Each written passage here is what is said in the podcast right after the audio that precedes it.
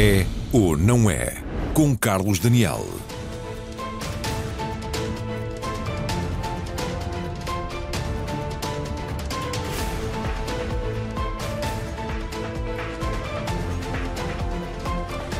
Boa noite e sejam muito bem-vindos a este É ou Não É especial, especial desde logo porque estamos na semana que marca hum, o fim do ano político, com o debate do Estado da Nação, quinta-feira no Parlamento, e também com o Conselho de Estado agendado pelo Presidente da República, soube-se hoje para sexta-feira às três da tarde.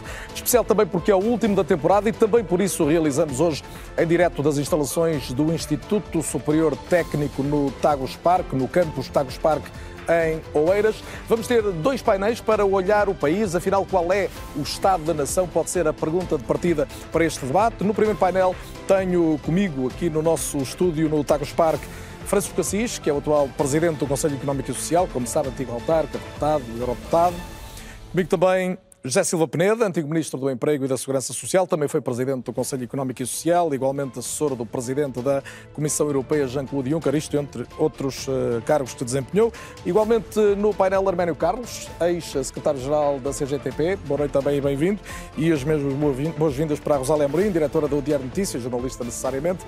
Então, boa noite a todos, é um gosto tê-los uh, connosco. Hoje mesmo a RTP colocou uh, no ar uma segunda leitura de uma sondagem que a Universidade Católica fez para a RTP Antena 1 e Jornal Público e que permite duas notas de destaque. Uma dá conta de que a maioria dos portugueses considera que o país está pior do que há um ano. A segunda nota dá conta de que, quanto ao maior problema do país, uma percentagem significativa considera que a governação é hoje o maior problema, ainda acima de outras questões que são apontadas, como a corrupção, a inflação, a habitação ou a saúde.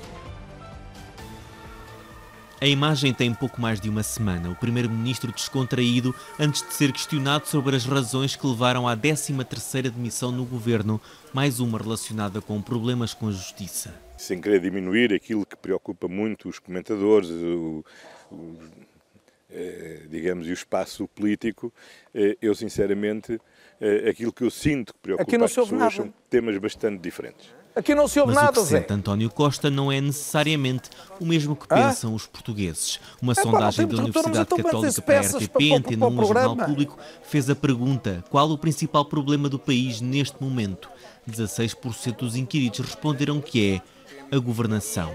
É de resto a resposta mais comum neste inquérito. A inflação é considerada o principal problema para 15% dos inquiridos, seguida da corrupção com 12%, à frente de problemas como a saúde, a habitação, a economia e os baixos salários. Dados para análise do Estado da Nação, que a maioria vê a piorar de ano para ano. São 65% a dizerem que o país piorou face a 2022 há um ano foram praticamente os mesmos a dizerem que o país estava pior do que em 2021. O estudo da Católica para a RTP ter um e público aqui resumido pelo jornalista Pedro Zambujo. Renovo as boas-vindas aos meus convidados e, obviamente, a todos os que seguem esta emissão especial do É ou Não É, realizada a partir do técnico no Tagus Park. E eh, Francisco Assis eh, começava por si, porque o Francisco denunciou na sequência do caso das buscas a casa de Rui Rio e não apenas uma, um ataque às instituições democráticas. E hoje ouvimos o, o Sindicato dos Magistrados do Ministério Público a dizer que há uma tentativa do poder político de interferir na investigação, na investigação judicial. São verdade as duas coisas? São mentira as duas? Bem, pela minha parte, as declarações que fiz seguramente não foram no sentido de tentar inter, interferir no, no, neste processo em particular, nem em nenhum processo, nem nunca fiz nenhuma declaração que fosse nesse sentido. As outras declarações que fui ler também não uh, retirei qualquer conclusão, mas eu não quero entrar em polémica com o Sindicato dos Magistrados do Ministério Público, aliás, eles sistematicamente dizem o mesmo, seja o caso que for, a resposta é sempre a mesma e eu não quero entrar nesse tipo de polémica, acho que não faz qualquer, não tem qualquer utilidade do meu ponto de vista e por isso mas não quero entrar. Exortou uma intervenção intervenção pública das Exultei porque me parece... e na sequência disso, por exemplo, Augusto Santos Silva falou concretamente deste caso em termos que não são nada comuns. Sim, não sei se foi na sequência disso. Foi na sequência temporal. Sim, mas temporal. temporal foi sim, claro. Disso. Mas uh, o que eu disse na altura, e mantenho, é que me parece que uh, este, este, este caso concreto é um caso muito grave porque põe em causa alguns princípios essenciais de um Estado de Direito. Eu sou completamente a, a favor do princípio da separação dos poderes. E é justamente porque sou a favor do princípio da separação dos poderes que entendo que estamos perante uma situação em que um determinado poder, ou, um, ou alguns segmentos desse poder, o poder judicial, está a tentar ter uma interferência absolutamente inaceitável junto de, um outro, de outros tipos de, eh, de, de poder, neste caso do poder uh, político. Uh, por outro lado, parece-me ter havido claramente uma atuação completamente desproporcionada. Mas uh, esperemos pela evolução do, do assunto, o que tinha a dizer já o disse. Quando teme essa, essa tentativa de, de, no fundo, mexer com o poder político, vê uma mão oculta de alguém Não, eu não sei se há uma mão oculta ou não há. Não sou dado a essas teorias complotistas. Uh, admito, uh, tenho verificado com excessiva frequência situações que são absolutamente inaceitáveis uh, do ponto de vista do respeito por regras fundamentais do Estado de Direito, comportamentos do Ministério Público, nesse sentido. Isso tenho verificado, creio que todos temos verificado, ainda aqui há tempos chamei a atenção para uma situação muito concreta em que eh, se, se acusava uma determinada uh, autarca do facto de não ter aberto um concurso público para o preenchimento do lugar de chefe de gabinete, quando todos sabemos que esse é um lugar de confiança política e em todos os países e em todas as democracias são lugares de nomeação uh, política. Portanto, tenho verificado coisas que, das duas uma, ou há uma extraordinária incompetência ou há uma grande uh, má-fé. Ou até não podemos excluir que, que, as duas coisas coexistam, não é? Agora, eu não quero também cometer o erro de uh, generalizar. Estou absolutamente convencido que a maior parte dos magistrados uh, portugueses uh, têm comportamentos corretos. eu estou à vontade porque eu não só faço críticas aos, aos, aos, aos, elementos do sistema judicial, eu também faço muitas críticas políticos. aos políticos e a mim próprio. Portanto, eu estou completamente à vontade, procurei sempre ter uma perspectiva crítica das, desta, destas questões. Agora, entendo que naquele caso concreto se ultrapassaram todos uh, os limites. Felizmente verifiquei que a generalidade dos, uh, dos, dos dos uh, políticos nas mais diversas áreas, dos comentadores uh, políticos, daqueles que têm uma observação relativamente descomprometida até com a vida política portuguesa, também tiveram uma uh, interpretação dessa natureza. Agora, também não vou estar aqui a insistir excessivamente no caso, e muito menos Sim, vou entrar em polémica com o sindicato para, para abordar, do, dos magistrados do Ministério Público, até porque o que eles dizem hoje é o que dizem, vem dizendo há, há muitos anos esta parte. Silva Peneda, uh, gostava da sua leitura sobre esta relação da, da, política com a justiça e até que ponto há ou não aqui uma, uma sucessão de casos que apontam para uma, quase uma ideia de criminalizar a atividade política no país e até que ponto isso é perigoso. Eh, nós vemos aqui para debater o Estado da Nação. E a justiça é das maiores preocupações. a justiça é.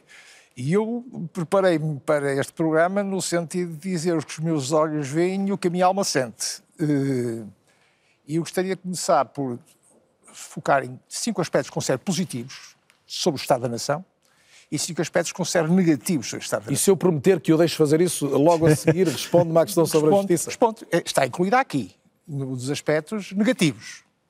A justiça hoje tem um problema grave, que é a desconfiança dos cidadãos. E não é só por este episódio, por muitos episódios. A lentidão da justiça. E há muitos aspectos da justiça que levantam hoje alguma perplexidade além do preço da justiça e do acesso à justiça, que é outro problema. Ora, este caso concreto, eu concordo tudo com o Francisco Assis diz e com a maioria dos observadores têm dito sobre uh, essa situação. Eu considero que há aqui muita leviandade da forma como são executadas determinado tipo de operações. Uh, e, portanto, não sei como é que é decidido isso, quem é que tem a voz de comando, tem que haver um comando, tem que haver uma hierarquia, tem que haver uma estrutura. Eh, eu interrogo-me sobre como é que isso funciona. Hum, isso não é explicado e, portanto, o, poder, o público não tem acesso a essa, essa forma de funcionamento. Nunca é interferir na, na, nas decisões judiciais, os, os que os juízes decidem é sagrado, isso aí ninguém tem pretensão de poder influenciar isso. Agora, sobre a mecânica e o funcionamento de determinado tipo de órgãos, eu acho que o poder político tem a obrigação de querer saber como é. Eh, e neste aspecto eu julgo que há aqui eh, muita ligeireza na forma como são tratados determinado tipo de assuntos. A verdade é que na mesma semana também tivemos casos de maior gravidade do ponto de vista judicial, que era a questão no Ministério do Secretário de Estado da, da Defesa, a questão da Altice. Não seja, são comparáveis. Pois não, não são comparáveis. São, são completamente diferentes, mas a minha pergunta é esta. Quando diz a justiça está a funcionar mal, também ao mesmo tempo há uma aproximação aos ditos poderosos que não havia se calhar há umas décadas. Eu não estou a dizer que a justiça está a funcionar mal. Eu estou a dizer que alguns aspectos da justiça provocam no cidadão um sentimento de desconfiança. E há sondagens que mostram isso. Sem dúvida. Eh, e, portanto, isto é um problema grave. Quando temos um, órgão de soberania, um poder judicial que cria confiança, desconfiança nos cidadãos, é algo que tem que ser levado a sério e merece uma reflexão profunda. Mas voltando ao, ao tema inicial, os meus olhos veem. Posso ouvir só duas opiniões sobre a justiça e recomeço por si. Está Vamos fazer bem. esse, esse, esse pacto porque vai alargar para outros temas e bom, bom. muitos deles uh, tão ou mais interessantes. Uh, José Amorim, para já temos. Uh, uma negação por parte de Augusto Santos Silva do mantra de António Costa de que a política, o que é da política é a justiça, o que é da justiça. Não é? Essa frase aparece quando convém, desaparece quando é desconfortável e neste caso, um, no caso de Rui Rio, eu creio que Francisco Assis foi muito corajoso e deixe-me dizê-lo aqui em direto, porque acho que teve essa coragem de prestar estas declarações que muito abanaram algum meio dentro do PS, mas também muitos outros concordaram com Francisco Assis de dizer o que estava ali a nu, o que é que os nossos olhos veem precisamente. É um abuso de poder aquilo que aconteceu. É realmente uma forma desproporcionada de exercer a justiça quando se vai aos ficheiros dos militantes rever e rever entradas entradas e saídas e nomes parece um processo um bocadinho pidesco. E, portanto, entramos aqui numa fase em que a justiça passa a realmente a ter alguma desconfiança por parte dos uh, cidadãos que vêm atuar deste modo. Uh, quer dizer, por um lado, a justiça pode querer demonstrar que não há uma para ricos e uma para pobres e que se mete também com os poderosos, que no fundo têm essa coragem, mas por outro lado, fala de uma forma tão abusiva que cria aqui um desconforto também de toda a classe política e também dos cidadãos em relação à justiça. Portanto, Quando temos 100 inspectores envolvidos, por exemplo, no não caso só 100 inspectores, mas uma justiça mediatizada. Aquilo que Rui Rio tanto criticava de ver na praça pública estas situações, ele acabou por ser vítima também dessa mediatização, de ter a televisão primeiro a tocar à porta antes da própria uh, polícia chegar. Portanto, há aqui uma teatralização, um, um abuso até da forma como isto foi feito do ponto de vista da imagem, que é permitida pela justiça, porque os jornalistas não acordam e, e, sabem de repente que há este processo a correr, que há esta investigação. Portanto, há informação que chega às redações, como nós sabemos, e portanto a partir daí desencadeia-se a cobertura. E Rui Rio acabou por ser também vítima daquilo que tanto criticava. Não sei se aí não foi intencional e não houve uma mensagem política a passar também. Seria mais grave ainda. Arménio Carlos, eh, boa noite e bem-vindo também coloca a corrupção como um problema dos maiores do país e até que ponto este tipo de episódios, como estávamos aqui a abordar, pode criar alguma sombra sobre o combate à corrupção que é preciso fazer? Eu, eu, creio que a corrupção é uma preocupação da generalidade da, da, população portuguesa e, portanto, merece uma atenção especial. E creio que, desse ponto de vista, o Ministério Público, ao longo dos últimos tempos, tem tido uma intervenção eh, com uma sequência regular. Espero que agora os tribunais deem eh, a continuidade em tempo oportuno para que as coisas sejam clarificadas e sejam punidos os infratores. Eh, aliás, nós temos um problema Uh, quer dizer, numa situação em que os trabalhadores e a população em geral está a ter imensas dificuldades, o ano passado saíram de Portugal para os países fiscais cerca de 7,4 mil milhões de euros. Eu não estou a dizer que houve aqui ilegalidades, o que estou a dizer é outra coisa. É que há cobertura a este tipo de situações que são inadmissíveis e, do ponto de vista político, e morais, e, eh, quer no plano económico, quer do ponto de vista social. Agora, esta situação que ocorreu recentemente, ah, ninguém é perfeito e creio que houve aqui uma intervenção menos adequada uh, do Ministério Público, que eu espero que venha a ser corrigida nos próximos tempos e que, particularmente, que haja uh, uma questão que seja salvaguardada. É que quando se intervém, uh, não se tem de avisar primeiro a comunicação social. Portanto, intervém-se não é para mediatizar, intervém-se para procurar identificar os causadores dos problemas e, simultaneamente, depois anunciar e divulgar quem são e o que é que fizeram. Muito bem. Silva Peneda estava o prometido, prometido é devido. Uh, Muito obrigado. Só peço capacidade de síntese, porque 5 mais 5... Não, não, são, são, é, é, rápido. Vamos aos aspectos positivos. Olhemos agora então, se me permite, com a sua ajuda, comecemos o Estado da Nação O Estado da Nação e aquilo que eu vejo como aspectos positivos. Os meus olhos veem. Primeiro aspecto, segurança. Portugal ocupa o quinto lugar dos países europeus mais seguros. Ainda bem que temos aqui o sindicalista. Nós vimos há três semanas, ou há quatro semanas, o que aconteceu em França. Carros incendiados, montras pilhadas, uma selvageria total. Desde o que até hoje, em Portugal, nós não vimos, vimos muitas manifestações, não vimos nenhuma manifestação em que houvesse muitas partidas, carros incendiados, nada disso aconteceu. Portanto, o aspecto da segurança em Portugal é algo que merece ser realçado. O segundo aspecto, liberdade. Portugal também ocupa um lugar importante em termos do ranking de 152 países do mundo, é o sétimo lugar que Portugal ocupa dos países mais livres. Mas aqui a visão da alma obriga-me obriga a olhar para outra, outro lado. É que se, pode, é que se interrompe se podemos considerar livre aquele cidadão que não tem acesso à educação, à saúde, a alimentação e a habitação. Será que a cidadão é totalmente livre? Portanto, estas estatísticas são boas em termos globais, mas aqui há um aspecto que merece atenção. Terceiro aspecto positivo, a redução da dívida, dívida pública. É um esforço notável. Ao fim e ao cabo, estamos a traduzir isto em termos de aliviar o cargo das gerações futuras. Há algumas interrogações sobre o ritmo de execução dessa redução da dívida pública. Quarto aspecto que eu considero positivo, as exportações. Em 2022, Portugal atingiu 50% do, do, do, PIB. do PIB em exportações e dizem ah, isso é só turismo. Não é verdade. Hoje há setores da atividade económica, como talomecânica eh, e indústria alimentar, que têm um papel muito importante na defesa das exportações. Ainda recentemente, um jovem, 40 e poucos anos, foi premiado como empreendedor do ano, uma empresa na trofa, que fatura mais de 800 milhões de euros de volume de negócios e 70% da produção estão em mais de 45 países. Isto realmente é um exemplo, há mais notável. Finalmente, o quinto ponto que eu considero positivo tem a ver com a economia verde e digital. Entre 2019 e 2023, em poucos anos, foram criados 112 mil novos postos de trabalho em setores de informação, comunicação, consultoria, robótica e com um salário médio de 1.800 euros, o que é um salário já muito apreciável em relação àquilo que se pratica. Portugal está entre os primeiros 15 países do mundo no ranking da sustentabilidade energética, é o maior, tem a maior reserva de lítio da Europa e é a oitava maior do mundo e, portanto, Portugal tem condições para ser um dos líderes no processo de transição climática. Vamos ao lado mais sombrio. Negativos.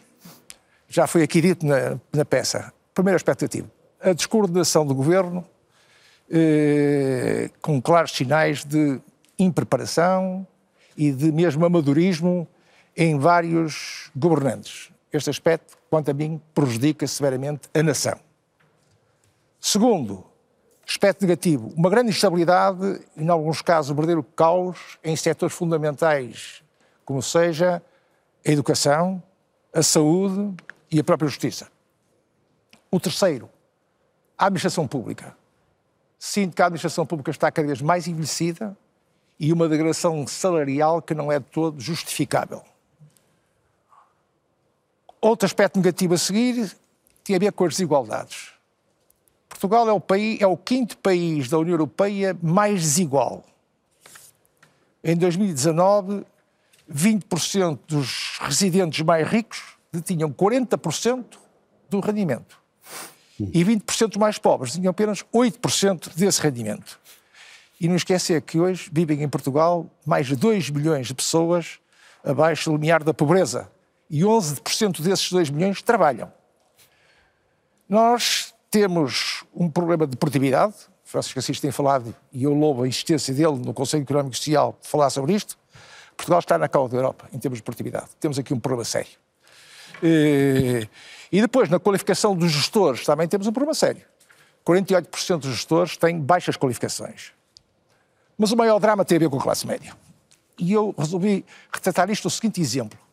Se uma empresa decide aumentar um gestor que ganha 1.500 euros por mês e se lhe pagar mais 100 euros por mês, sabe quanto é que o, o, o, o trabalhador recebe no seu bolso? 30. Porque entre segurança social, parte do trabalhador e parte do empregador e IRS, fica pelo caminho o resto.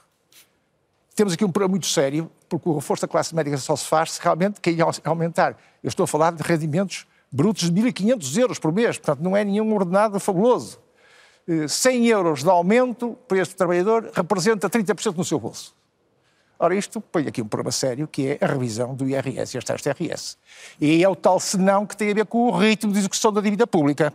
Ou temos, e é um problema de Estado, ou a dívida pública vai ser recuperada a um ritmo muito forte, muito forte, ou então temos que atender aqui alguns problemas, senão temos um drama social grave Agradeço em termos muito o quadro genérico que tratou, a questão do IRS, o Governo anuncia mexer no IRS ainda este ano, provavelmente no, documento do próximo Orçamento do Estado. Mas tem que mexer a sério. E, e, já vou tentar perceber o que é isso, mas é uma boa pergunta para, para colocar ao Francisco Assis, partindo daí.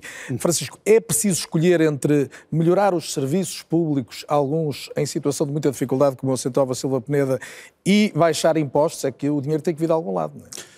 Bom, essa é de facto essa é sempre a grande questão e esse é o equilíbrio que tem que se alcançar. Eu estou no essencial de acordo com o que o Silva Peneda disse. Abstendo-me de fazer qualquer consideração sobre uh, o governo, porque entendo que não, que eu não devo fazer. No resto, no essencial, estou de, de acordo, nomeadamente na, quer na, nos pontos positivos que apresentou, quer também no, em alguns dos pontos negativos que apresentou. Uh, em relação aos pontos positivos, queria salientar sobretudo o seguinte. Nós, de facto, este ano tivemos, já tivemos em 2022, um crescimento económico bastante superior à média europeia. É certo que nós também recuperamos mais tarde do que os outros países, mas foi um crescimento bastante significativo e este ano prevê-se um crescimento económico muito para além daquilo que eram as previsões iniciais, quer do próprio Governo, do Banco de Portugal e da generalidade dos organismos uh, internacionais. Por outro lado, houve uma redução muito significativa da taxa de pobreza, que tinha aumentado e agora reduziu-se uh, significativamente. Há um Portugal está a lidar bem, é dos países que está a lidar bem com o fenómeno da inflação e, portanto, temos a inflação em, uh, num processo, ela está a descer significativamente, e então, uh, mais depressa é do que noutros uh, países. Já, já, lá, já lá chegaremos. Porque, apesar de tudo, estamos a viver uma situação difícil. Isto é, apesar da inflação estar a baixar, isso significa apenas que o ritmo de crescimento dos preços está a diminuir, mas eles estão a aumentar. E nesta fase há uma perda de poder de compra de largos setores da sociedade portuguesa, não apenas devido à inflação, mas também devido aos, ao, aos mecanismos utilizados para corrigir para essa mesma a inflação, inflação que tem que ver sobretudo com a política uh, monetária. Portanto, compete depois ao Governo fazer o quê? Através da política orçamental, obviar a essas dificuldades com políticas específicas que devem ser destinadas aos setores mais carenciados da sociedade portuguesa. Agora, permanecem alguns problemas estruturais. Um daqueles que nós temos insistido muito no Conselho Económico e Social é precisamente o da produtividade.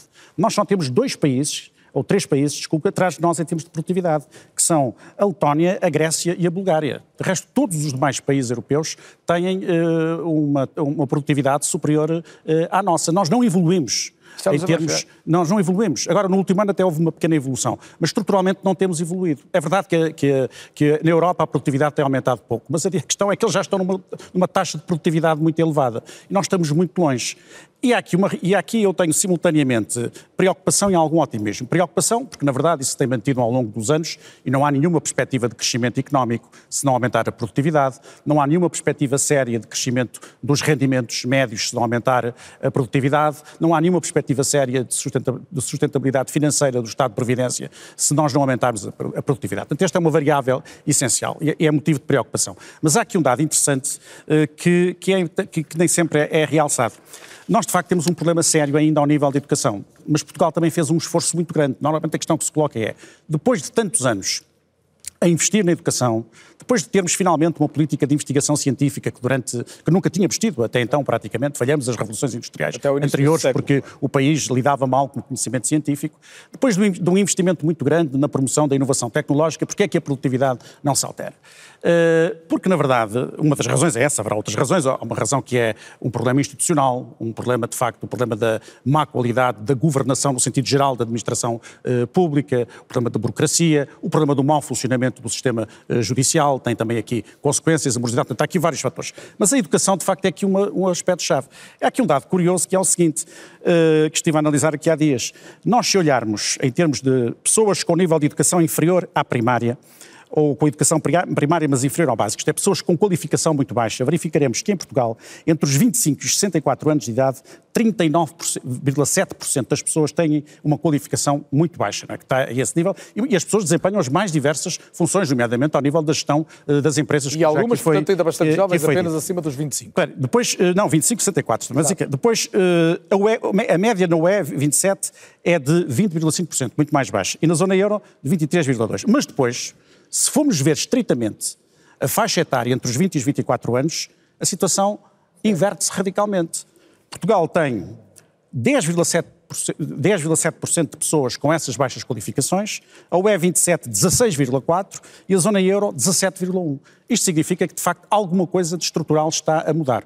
Pode-se colocar a questão de saber se esta educação é uma educação de qualidade ou não é.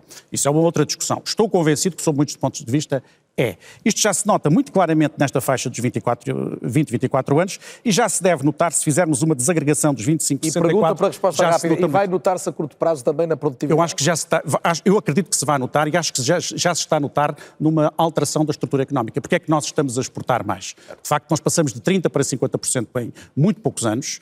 Uh, há aqui ainda um aspecto que é este, esses, desses 30% para 50% são muito bons, mas a nível de valor acrescentado a diferença não é assim tão grande. Portanto, nós temos que nos colocar melhor nas cadeias de produção, porque ainda estamos a falhar um pouco, mas eu julgo que nós estamos a assistir a uma alteração estrutural do padrão da economia portuguesa. E isso, evidentemente, permite-me estar uh, otimista. Agora, há aqui razões para estarmos ainda uh, preocupados, porque nós continuamos a ter dificuldades, dificuldades estruturais. Seguramente olha por um outro prisma para a questão da produtividade e Arménio Carlos pode juntar uma questão que lhe é cara e é a preocupação de todos, que é uh, a valorização salarial, que em Portugal tem sido, tem sido lenta. Não é? Uh, tá, eu estava, estava a ouvir o Dr. Silva Peneda e há uma série de questões que levantou, que são pertinentes, mas há uma questão estrutural que nós temos, que é o modelo de baixos salários e trabalho precário. Ah, E ao longo de todos estes anos, passaram por lá vários governos e não resolveram o problema de fundo, nem tomaram medidas para que ele pudesse ser resolvido a curto ou a médio prazo. E, portanto, se nada for feito nesse sentido, daqui a 5 ou 10 anos vamos continuar a fazer esta discussão. E esse é que é o problema. Mas o aumento gradual do salário mínimo, que, aliás. O aumento gradual do salário mínimo. para os próximos anos eh, tem um efeito ou não tem? É o, o, aumento do salário mínimo é importante. Podia ser superior, mas é importante. Agora, o problema não é esse. O problema é que, entretanto, os outros salários acabaram por não ter uma evolução correspondente, quer às qualificações, quer às habilitações, quer às competências dos respectivos trabalhadores. E o que hoje há no mercado de trabalho, ou no mundo do trabalho, é, digamos, não só desgaste, é também desânimo. Porque há pouco falava o Carlos na produtividade. É que apresenta-se a produtividade como se ela fosse exclusivamente da responsabilidade do trabalhador. Não é, não. Não, não. não é, não. é que o propôs.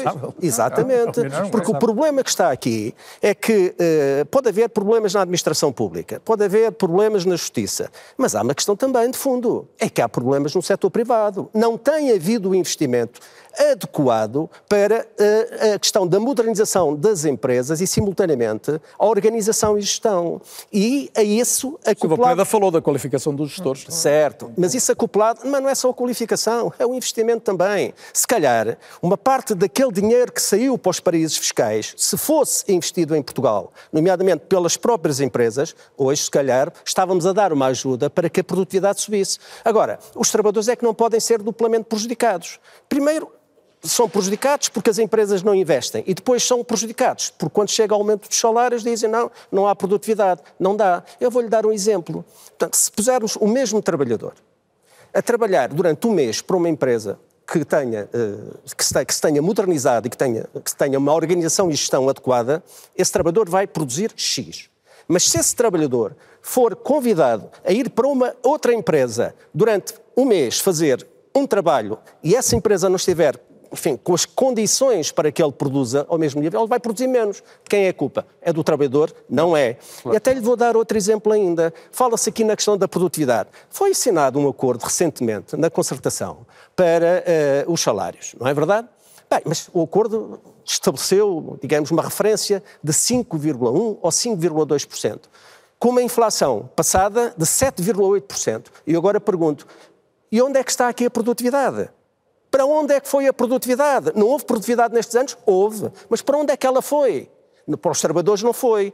E este ano, se, para o próximo ano, quando se for negociar, com uma inflação deste ano que deve ser na ordem dos 5,5%, vamos ter rigorosamente o mesmo problema. Portanto, uma coisa é falar na produtividade, outra coisa é discutir seriamente como é que nós vamos resolver o problema da produtividade. Primeiro, com o investimento das empresas e, segundo, que isso se possa traduzir na distribuição da riqueza e na valorização dos trabalhadores e das respectivas profissões. Mexer, mexer na fiscalidade, do seu ponto de vista, não faz sentido? Faz, faz sentido, mas não faz sentido aquilo que, por exemplo, a Iniciativa Liberal já defendeu, que era um imposto único. Assim não custa nada. Quer dizer, descontamos menos um bocadinho quem trabalha ou quem está reformado. E, entretanto, quem quem vive à conta dos rendimentos não é, vai descontar mais de metade daquilo que descontava hoje. Isso não tem nada a ver com uma reforma fiscal adequada.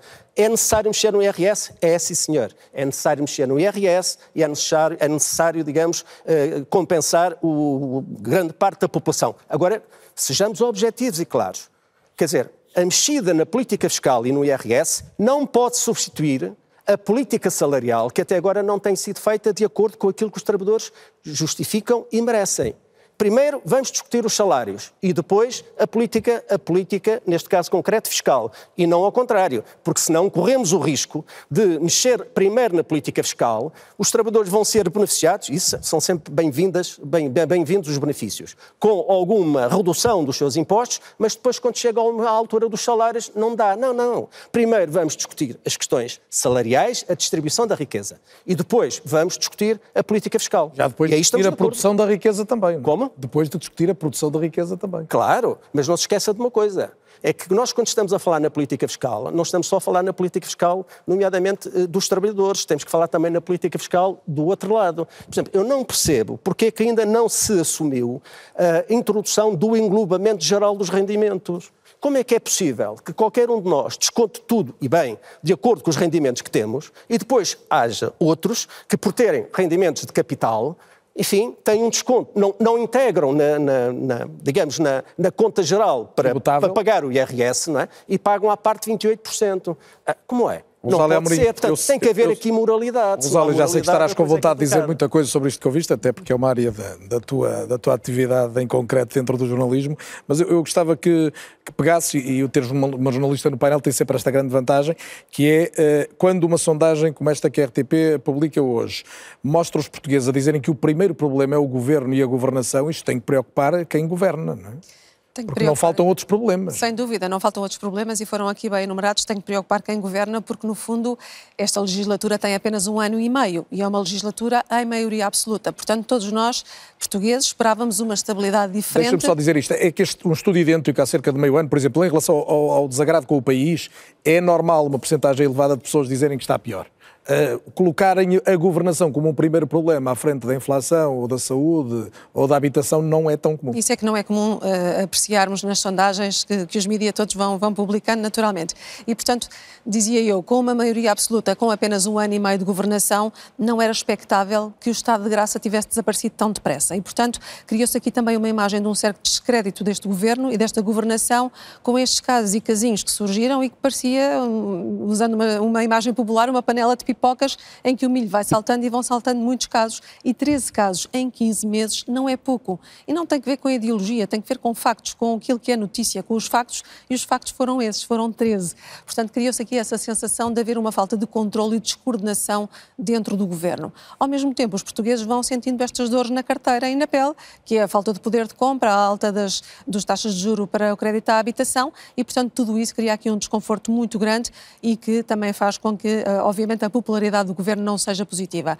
Mas tocavas também há pouco no tema da justiça e estava a lembrar-me de um ranking da Associação Internacional de Transparência que diz que nos últimos 10 anos Portugal não avançou absolutamente nada tem muita narrativa, tem muitas diretrizes, mas elas nunca foram aplicadas. Porquê? Porque provavelmente nunca houve também a coragem política de as aplicar e, portanto, não se foi firme nessa aplicação e há este, este desconforto relativamente a esse tema da corrupção e da justiça. No que toca à saúde e à educação, eu creio que a grande dificuldade que os portugueses sentem é o acesso ao serviço público. É ter a certeza que precisa de uma operação e que vai ser atendido em tempo útil. É ter a certeza que quer pôr uma criança na escola e que ela vai ter um lugar e todos nós conhecemos casos em que isso não acontece nos últimos anos. E os médicos de família é outra situação, não é? Eu, eu prometo já tens de voltar à saúde, até porque queria que pudessem elencar, do ponto de vista dos serviços públicos, aquilo que é mais urgente que aconteça numa última ronda, mas eh, em relação à, à questão-chave que eu tentei colocar ao Francisco Assis, e, e que parcialmente respondeu, esta questão da opção entre mexer nos impostos e de uma forma determinada, como o José Silva Peneda defendia há pouco, ou eh, investir mais nos serviços públicos. Para já, eles consomem já uma boa parte do, do, do orçamento, como é normal normal. É possível reduzir substancialmente os impostos, mexer no IRC, mexer no IRS e, ao mesmo tempo, manter uma capacidade de investimento tal qual, desde logo, a demografia exige que se mexa na saúde, desde logo? Muito provavelmente não se poderá fazer tudo em simultâneo, tudo ao mesmo tempo, sob pena de colapsar as finanças públicas e, portanto, não é isso que nenhum português quer, até porque sabemos bem da importância das contas certas, quer se gosta ou não do slogan do governo e de Fernando Medina, Ministro das Finanças, ele tem sido importante para a credibilidade do país lá fora. Agora, a gestão das finanças é uma gestão de opções e, portanto, é uma gestão de opções, se se tira do IRC, se se tira do IRS, se se liberta rendimento para as famílias, para as empresas, ou se depois também se faz investimento. Eu creio que, do ponto de vista da administração pública, temos aqui uma grande vantagem neste momento.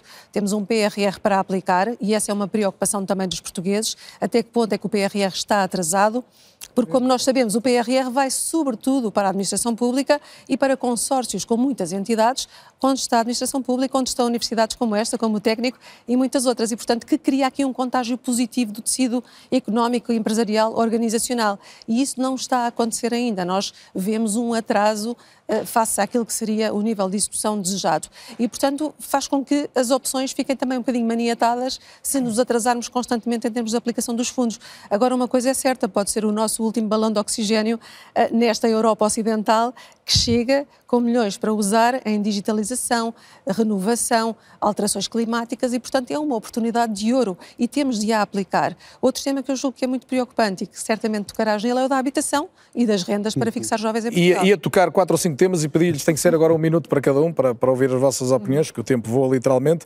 Ia, ia citar outra vez a saúde, obviamente, que é fundamental, a habitação, a questão salarial e do crescimento, já que abordamos, a questão do PRR que falaste e a TAP, que é um assunto em concreto que também preocupa muitos portugueses. Dentre estes, qual é que é preciso atacar primeiro?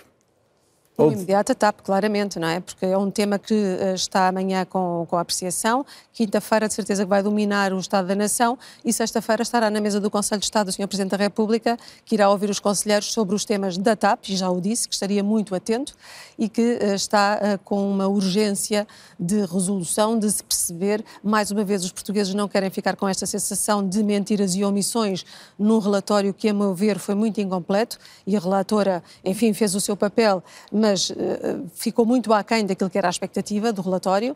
E, portanto, esse é o tema provavelmente mais urgente na agenda, se quisermos, do, da espuma dos dias e que tem que ser resolvido. E depois tomar uma decisão se se privatiza ou não privatiza a TAP, porque também é importante para a organização perceber para onde vai, quer queiramos, quer não, é uma bandeira importante para o país. Se se privatiza e como, desde e como, logo. E como. Arménio Carlos, qual é que lhe parece que tem que ser a prioridade amanhã, o que resulte como preocupação fundamental até destas reflexões que vão acontecer por via do debate do Estado da Nação e do Conselho de Estado?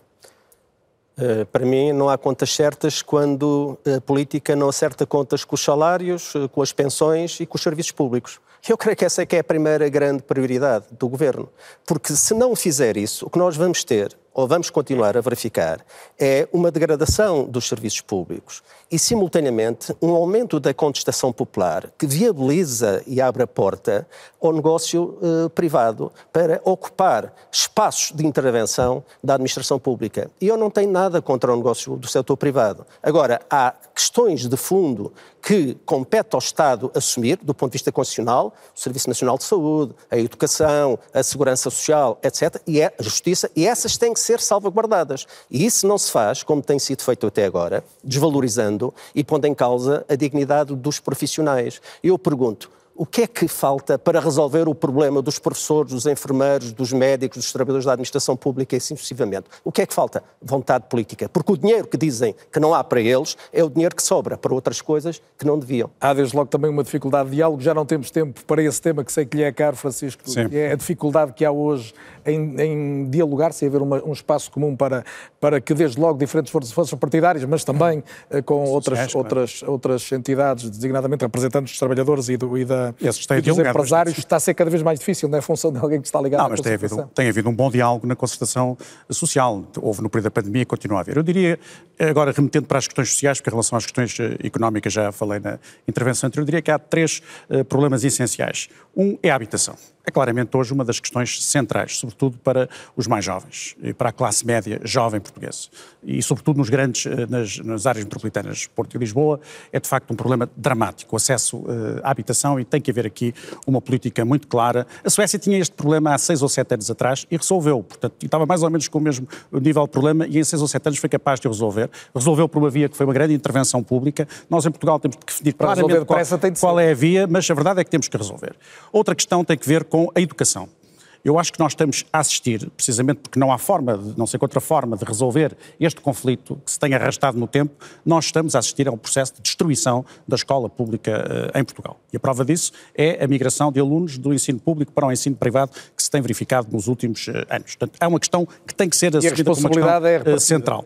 Uh, tem que ser resolvido. Eu não venho aqui imputar responsabilidades, venho dizer uma coisa muito simples, isto tem que ser, do meu ponto de vista, rapidamente resolvido. A terceira questão é justamente a questão da saúde. O nosso sistema, uh, o nosso Serviço Nacional de Saúde é muito melhor do que aquilo que nós por vezes pensamos que ele é. Quando temos que recorrer a ele, nós percebemos isso mesmo, que ele funciona muito melhor até do que nós pensamos que ele é, do, do, do, que, do que aparentemente funcionaria. Mas tem, de facto, ainda problemas uh, muito graves e que têm que ser encarados e têm que ser resolvidos. Uh, e também aí, evidentemente, preocupa muito o que se tem passado com a saída de médicos, de uh, enfermeiros do setor público para o setor privado e agora até mesmo de saída para, para outros, para outros países. Por exemplo, este recurso a 300 médicos cubanos parece-me uma coisa um pouco esdrúxula, estranha. Uh, portanto, é nós temos que enfrentar. Não é a primeira Sim, não é a primeira vez, mas não, não, significa que da outra vez também eu não achasse que era, que era, que era, que era, que era, que era estranha. Desse ponto de vista, também tenho é a mesma, pessoas... a mesma, a mesma uh, opinião. Isso é outra discussão, saber em que circunstâncias é que eles vêm para cá mas, trabalhar. Tô, tô, mas, uh, mas, é, mas identificados esses seriam, três, seriam três questões que eu consideraria absolutamente Silva centrais Pedro. no próximo ano. Das todas que o Carlos André anunciou, eu punha à cabeça o PPR, o PRR. O PRR. Eh, aliás, falámos do controle de dívida pública, da parte fiscal. Se isto, tudo isto só sem sentido, se o PRR for uma oportunidade, ganha. E as notícias não são boas. A execução, como aqui foi referido, até 2000 e pouco, e 2021, foram de 21% eh, daquilo que estava previsto. Portanto, o governo definiu uma meta e só conseguiu atingir 21%. Agora, o que aconteceu? Aconteceu que foi revisto o, PRR e aumentaram as verbas. Mas o governo deu sinais de que não é nos próximos anos que vai recuperar. Tira isto lá para o fim do, do, do período 26. Ora, isto porque são sinais preocupantes. Porque se não há um grande esforço em termos de investimento, que o Arménio Carlos falava, que tem influência na produtividade, que tem influência nos aumentos salariais, o PRR é uma oportunidade excepcional e única, nunca mais é repetível. E, portanto, eu punha na cabeça a preocupação máxima uh, do, das autoridades de, de, darem força ao PRR e gás. E é um final e... muito concreto para este momento de debate. Agradeço muito a presença de todos. Estamos mesmo no meu limite de tempo, mas foi seguramente produtiva a nossa conversa. Agradeço a Silva Peneda, Francisco Assis, Arménio Carlos e Rosália Amorim a presença neste É ou Não É especial, que tem um outro painel logo a seguir ao intervalo. Vão estar aqui comigo em estúdio João Soares, José Matos Correia, Ana Drago e António Costa Pinto. Até já.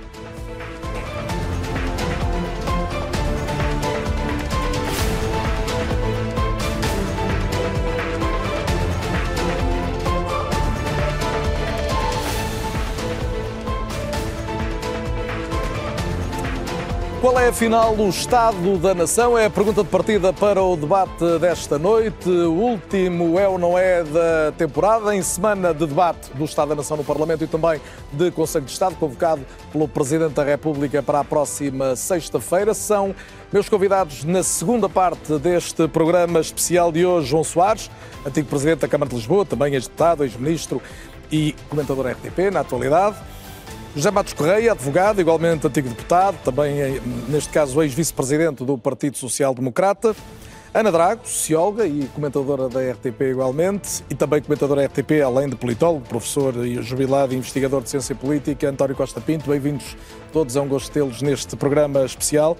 João Soares, há pouco colocávamos no ar uma sondagem da Católica, demos conta dela em primeira mão hoje no, no telejornal, eh, em que os portugueses colocam como o principal problema do país, é certo que não com uma grande margem em relação a outros mais concretos, diria, a própria governação, a ação do governo. Que leitura é que faz disso?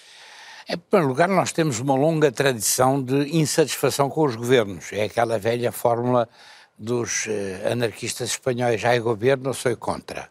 E temos todos um pouco essa costela, por mais que seja, por maiores que sejam as simpatias. Mas este é o, país que há um ano e meio deu maioria absoluta. Claro que sim, e se calhar vai voltar a dar nas próximas eleições, porque você também não está em condições de fazer previsões sobre essa matéria. Eu acho que nós temos um problema de lidar com as nossas coisas e com a nossa própria imagem, que, que representa, do meu ponto de vista, uma dificuldade.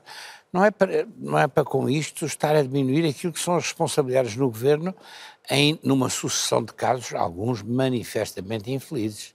e outros onde as soluções não foram encontradas como deviam ter sido encontradas em tempo útil. E este último no Ministério da Defesa é um dos infelizes?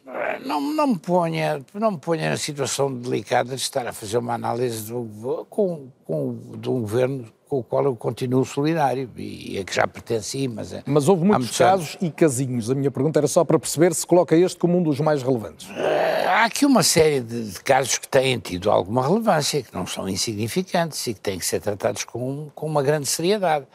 Agora, isso não significa que o governo seja um governo incapaz. Uh, para mim, a, a, a questão que se coloca em relação ao governo que nós temos é aquela que, que, tem que ter uma resposta do tipo daquela que o Churchill deu em relação ao sistema democrático.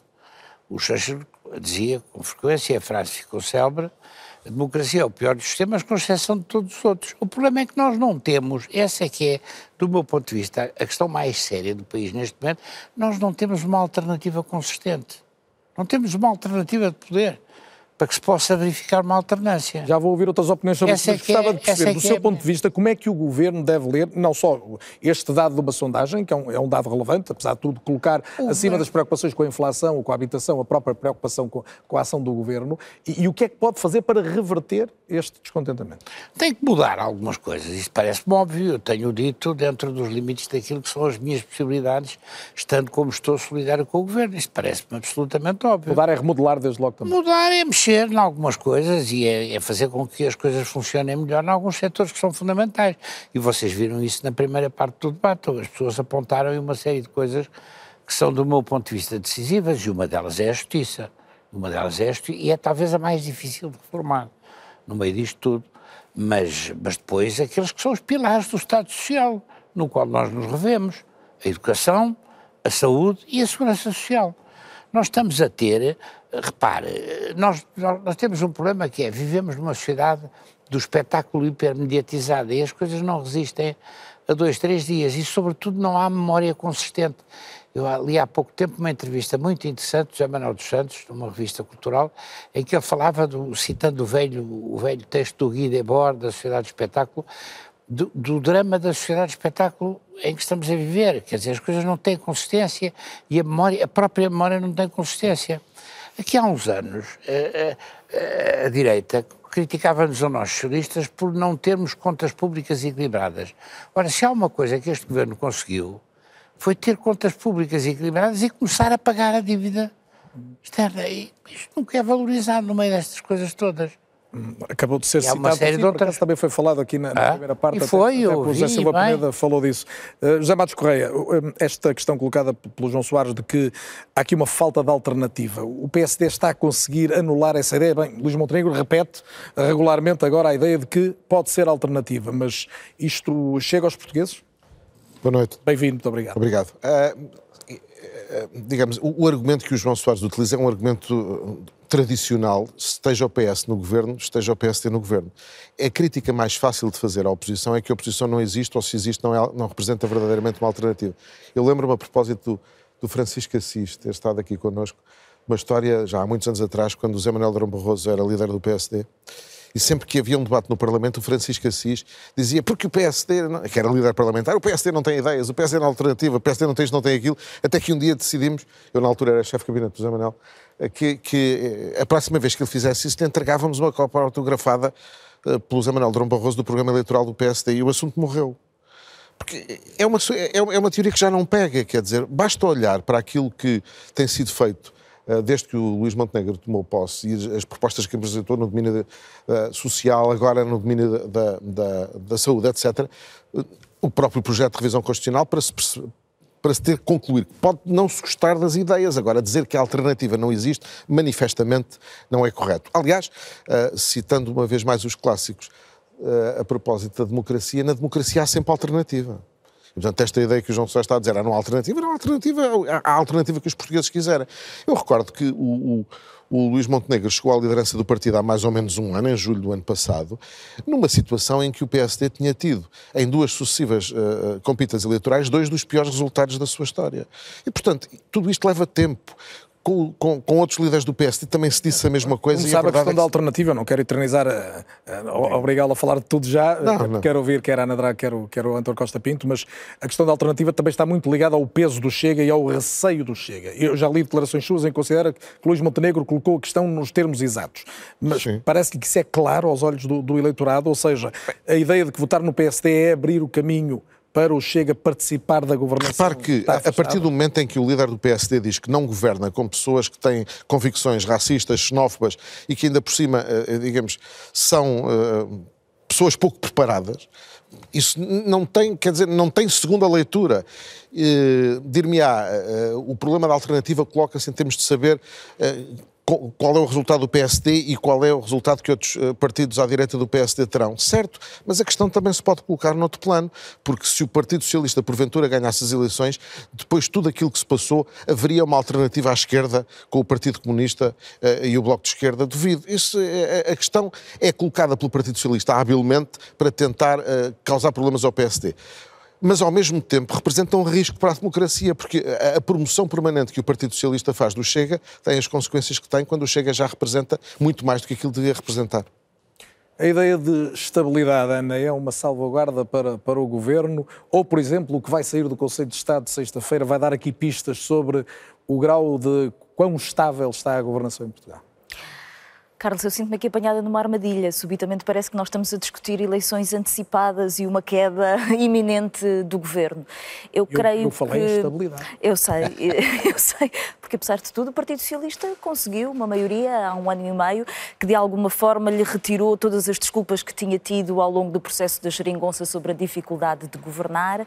E é interessante a sondagem que hoje divulgam, a palavra governação aparecer como aquela que é eh, indicada eh, pelos um inquiridos como como a, a, principal preocupação e o principal uh, problema do país porque, na verdade, a sensação que eu tenho é há um efeito cumulativo e de erosão na credibilidade do governo, daquilo que nós temos discutido, utilizando a expressão de António Costa, os casos e casinhos, obviamente que isso vai erudindo o governo e creio mesmo que vai retirando parte da atenção do Primeiro-Ministro e dos diferentes ministros daquilo que deve ser os propósitos da governação. Mas, em certo sentido, eu creio que nós estamos com um problema, ou pelo menos é o que eu sinto, é que estamos numa espécie de como havia aquele filme O Dia da Marmota. Acordamos sempre no mesmo dia com os mesmos assuntos pela frente. Na verdade, quando nós hoje olhamos para aquilo que são as dificuldades, quer uh, ao nível daquilo que os portugueses vão indicando, quer mesmo ao nível da conflitualidade social que vamos acompanhando, continua a questão dos rendimentos e dos salários, muito em particular na função pública. Nós temos um governo que se vai apresentar na Assembleia da República apresentando resultados de crescimento económico, uh, uma folga uh, orçamental e continua a dizer que não tem disponibilidade para fazer os aumentos salariais que compensem, na verdade, uma década e meia de perda salarial, em particular eh, na função pública. E depois temos os problemas que afinal uh, já conhecíamos. Temos o problema do Serviço Nacional de Saúde, que não é também um problema novo, anda a ser discutido desde os tempos da geringonça, desde 2019, e o Governo não consegue chegar a um acordo com aquele que é o problema fundamental que todos nós hoje somos capazes de identificar. É um problema de recursos humanos, já não é um problema de investimento na construção Mas de novas também não é fácil chegar a esse acordo. Temos de... É relativamente fácil. Ou seja, nós temos uma classe altamente qualificada. É fácil chegar a um acordo com os médicos, é, concretamente? Eu creio, eu creio, com os médicos. Ainda agora temos o anúncio de uma greve dos enfermeiros e percebe-se que os valores remuneratórios que são hoje aos médicos não são atraentes quando o próprio Estado alimentou durante anos a formação do setor privado, que hoje vem concorrer com o público. E não é apenas um envelhecimento envelhecimento da população ou um aumento de procura. Nós é estamos decisivo, a falar. Ana, não quero estar sempre a interromper, mas o SNS já custa 14 mil milhões ano e o envelhecimento é, é verdade, mas nós estamos a ter quebras, imagino, na obstetrícia. Não estamos a ter um aumento de natalidade em Portugal significativo, ou seja, nós estamos a ter a erosão daquilo que é um dos elementos fundamentais, que é o nível dos recursos humanos, que foram desqualificados ao longo destes últimos 15 anos, em que o dinheiro foi atirado para cima do Serviço Nacional de Saúde para contratar médicos à hora que ganham ganham mais e as empresas uh, que fazem essa intermediação ganham mais do que ganhariam os médicos de carreira. O que mostra que o governo não quer estabelecer, digamos que, despesa estrutural para o futuro, quer conseguir geri-la. Temos os conflitos em torno da, da educação, que continua exatamente com os mesmos problemas, e temos uma crise que já tínhamos em 2019 e que eu creio que hoje é uma emergência, que é a questão da habitação.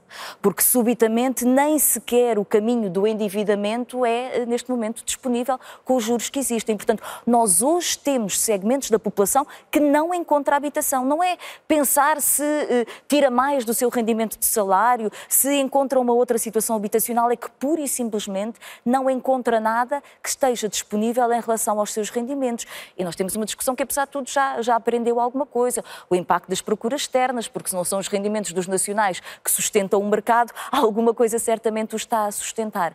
E a sensação que temos do lado do governo é que não há uma política estruturada para responder a problemas que estamos a discutir. Portanto, numa palavra, a estabilidade anos. depende do próprio governo. Não, eu acho que o governo achou que não, não estabelecer um conjunto de prioridades de reforma lhe permitia, de alguma forma, ir gerindo a situação. Permitia mais. Permitia estabelecer a questão da dívida e do déficit, uh, arrebatando aquilo que, que, era a agenda da direita e, de alguma forma, anular a oposição. Mas eu creio que isso cria problemas de fundo, porque as pessoas percebem que os problemas estão pela frente, estão mais ou menos identificados e o governo continua a fazer orelhas mocas. António e, portanto, Costa Pinto. Isto vai acumulando. Obrigado, Ana. Uh, uh o que é que, na sua opinião, mais justifica este descontentamento generalizado que esta sondagem traduz? É verdade que não é muito diferente do, de há um ano, por exemplo, em relação ao descontentamento geral, está nos 65%, mas 65% é bastante, não é? É bastante. Eu creio que eh, o que ela significa, ao contrário do que muitas vezes o nosso Primeiro-Ministro afirma, é natural, é que eh, a, na percepção dos portugueses a questão da governação é muito mais importante do que nós pensávamos. Muito embora, devo dizer com toda a sinceridade, na realidade não seja. Ou seja, estas eh, crises eh, de governação, que são relativamente inéditas, eh, o diagnóstico está feito, foi feito, a razão pela qual aconteceu não é fácil de explicar.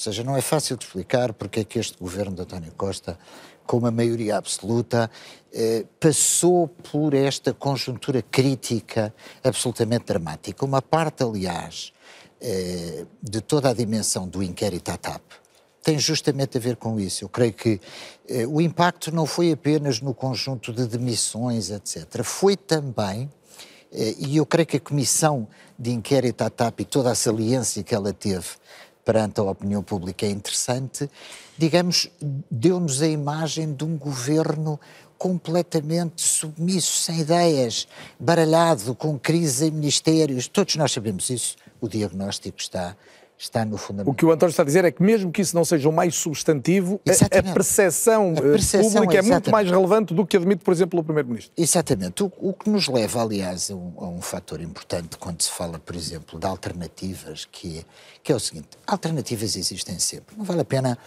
creio eu, uh, tudo o que nós sabemos sobre as alternativas a governos socialistas, a construção de uma nova dinâmica de coligação ou não de governos de direita na Europa, aponta para que, uh, sobretudo à direita do espectro político, não é verdade?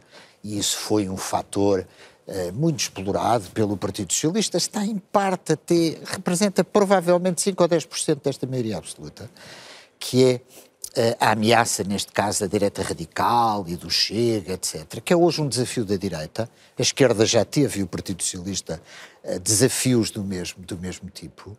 Eh, mas essa alternativa existe, não vale a pena pensarmos.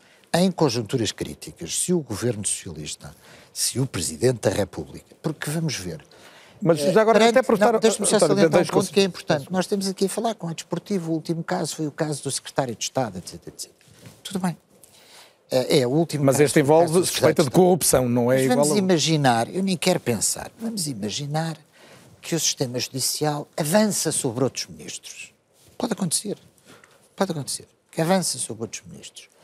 A conjuntura uh, fica muito complexa para a governação socialista, apesar de ter maioria absoluta e apesar de ter no fundamental, a confiança política do Presidente da República. Mas, António, para bem Portanto, que alguém que está muito habituado a estudar e a analisar isto, o, que está a acontecer não mostra que pode haver mais estabilidade com entendimentos com outras forças do que só com uma maioria absoluta? Ou seja, se não verdadeiramente. Eu, eu não tenho, ao contrário, toda a gente tem, uh, digamos assim, uh, explicações para este uh, fenómeno de crise sucessiva não duvida, da elite Não duvida como eu, eu por exemplo, num tenho. debate onde haja hoje representantes do, do, do, Partido Comunista ou do Bloco de Esquerda, há muito mais hostilidade em relação ao governo do que havia durante o claro, tempo da dita geringonça. Mas eu confesso que não tenho nenhum fator de explicação para, este, para esta sucessão de casos. Confesso que não tenho. Uh, Todos nós sabemos a gestão informal do caso da TAP, mas a gestão informal do caso da TAP, perante uma oposição que, no fundamental, com exceção, eu gostava de o salientar, eh, porque me parece eh, eh, que vale a pena salientá-lo, com exceção do Partido Comunista, porque nós assistimos também nos últimos meses a um modelo de oposição que, quer à esquerda, quer à direita, quase que dissolveu esta clivagem. Porque quer a oposição de esquerda, quer a oposição de direita, assentou baterias, sobretudo, sobre a dinâmica de crise e de desordem governamental. Mas, por exemplo, nós não assistimos eh, à direita do espectro político, que era pensável, perante o caso, por exemplo, como a TAP, encontrar uma alternativa de crítica ao governo que nos dissesse isto é tão simples como isso não vamos adotar o sistema de gestor público na administração da TAP. Não faz sentido. A administração da TAP precisa ter mais autonomia, não é a empresa municipal de Porto Alegre, é, a CEO da TAP deve ter autonomia, uh, ou seja, nós saímos deste caso da TAP, repare-se, sem haver. É natural. O PCP propõe a nacionalização e a continuação da nacionalização. Portanto, nós sabemos qual é o seu modelo e ele, no fundamental, centrou-se aí. Mas eu diria que quer o Bloco de Esquerda, quer a oposição de direita, praticou aqui aquilo que, à falta de melhor expressão, eu diria o modelo de oposição populista, sem o modelo da alternativa, uh, uh, digamos assim, ao, ao, ao, ao governo socialista. E eu, neste caso, culpo mais a direita do que a esquerda. Porque a esquerda nós sabemos no fundamental o que é que defende sobre uma série de questões, enquanto a direita tem utilizado mais, eu digo o próprio PSD, o modelo da oposição relativamente populista não apresentando aos portugueses alternativas credíveis. José Matos Correia, não me custa adivinhar que não concorda, até porque já ouvi fazer a distinção entre o que é o PSD, a realidade do PSD, até o sentido de responsabilidade política de um partido com a história do PSD, dos outros partidos à direita e que até considera que são essencialmente mais partidos de protesto do que de Sim, educação é verdade. Acho que cada um no seu estilo, tanto a Iniciativa Liberal como o Chega, são partidos fundamentalmente de protesto que se aproveitaram como a, a, política tem horror ao vazio, aproveitaram-se de facto de uma fragilidade que o Partido Social Democrata patenteou durante muitos anos. Não com... Ah, peço desculpa só.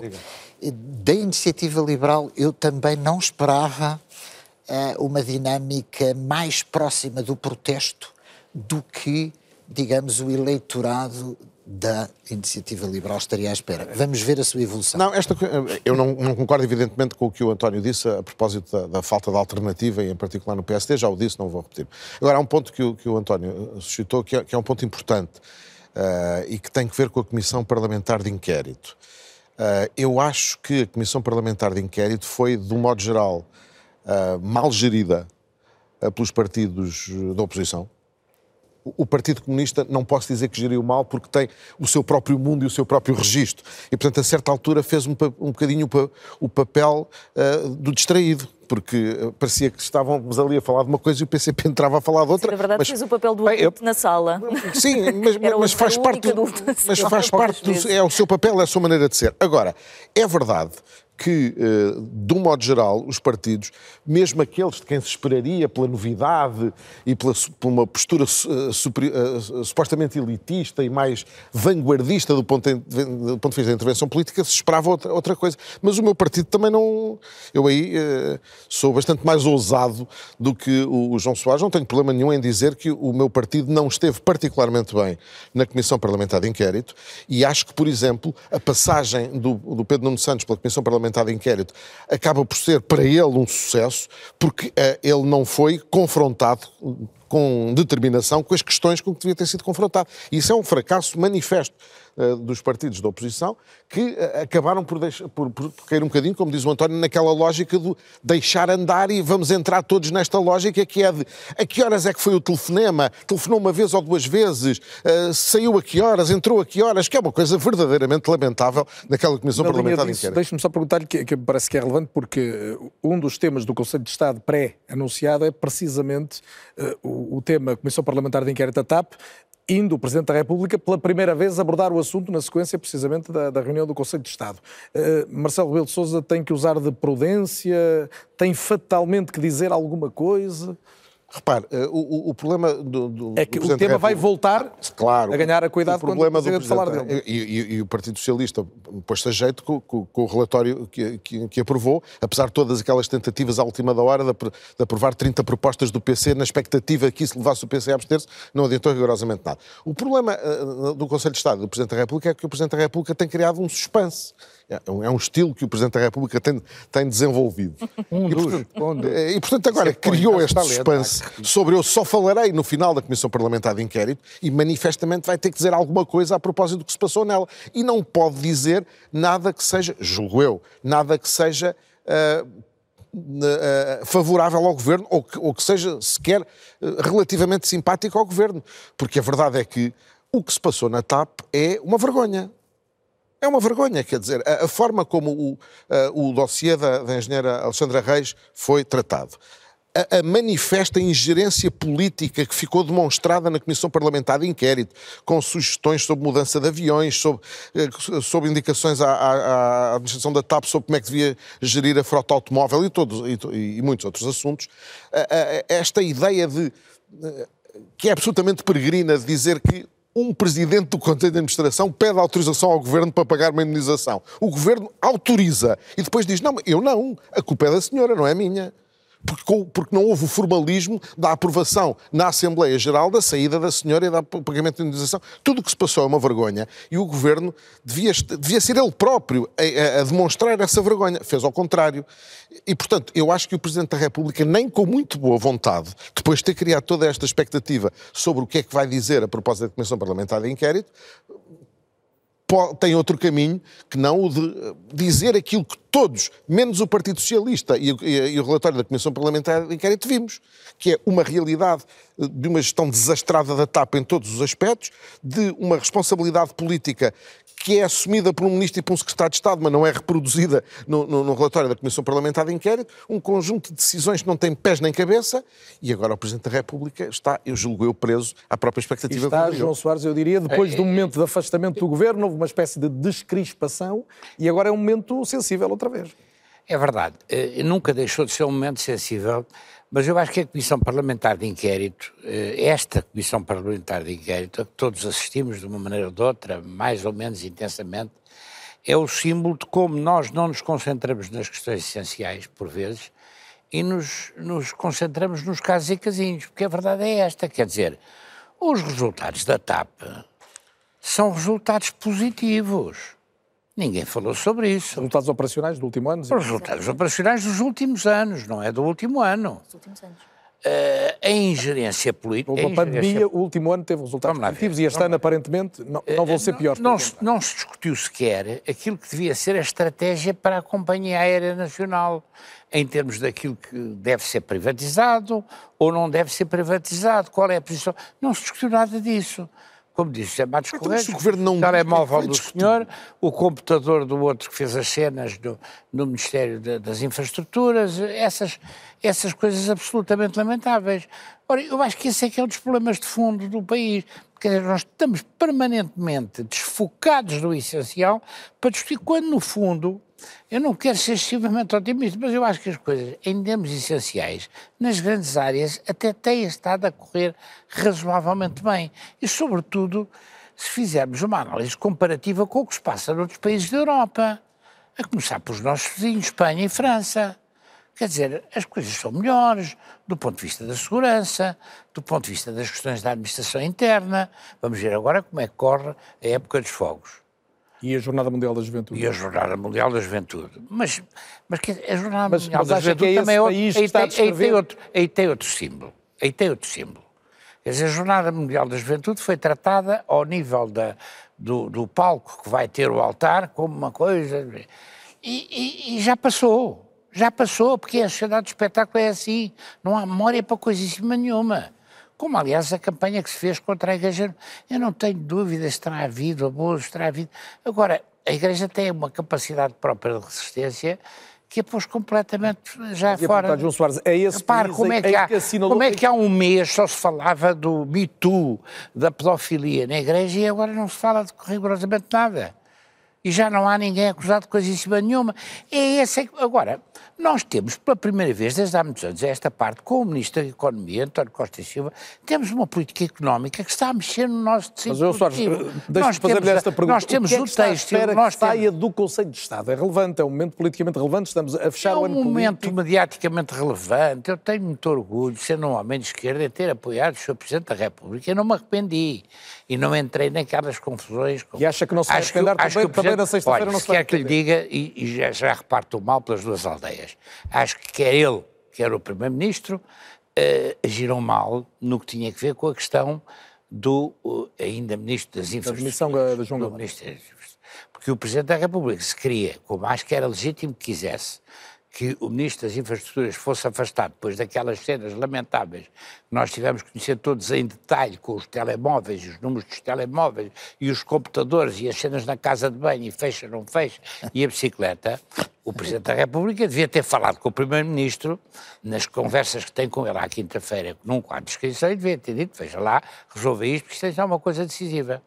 E tinha evitado também que o Primeiro-Ministro escolhesse aquele ativo que, como alguém disse, eh, era um ativo tóxico, para fazer um fim-a-pé e mostrar uma coisa que toda a gente sabe, quem manda no governo é o Primeiro-Ministro e não o Presidente da República. Há ali relações de, que têm que ser de solidariedade. Eles conseguiram, ao longo de sete anos, um quadro que é raríssimo na nossa vida política democrática.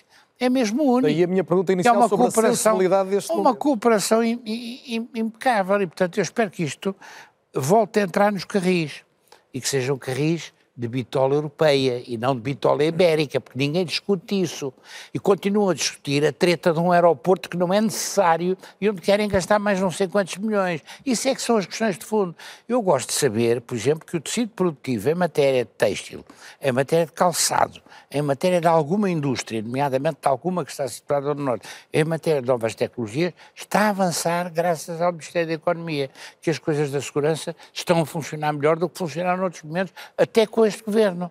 E é preciso reconhecer isso em relação ao atual Ministro da Administração Interna. Ana Drago. E que há uma dinâmica diferente, apesar do que a Ana Drago disse, e eu compreendo as razões que disse, na, na saúde, com o atual Ministro da, da, Saúde, que é um homem do terreno, que é um homem que conhece a situação, que é um homem com sensibilidade e é um homem claramente de esquerda. Ana, Não, É um homem que tentou comprar a paz com o setor privado e com as críticas que existiam, de, tentando estabelecer novos acordos. É, é, uma tentativa de sobreviver politicamente, mas não acho que possa ser chamado uma solução, não é? Isso. Porque, na verdade, as, as, dificuldades que existem ao nível da obstetrícia mas... são verdadeiramente surpreendentes.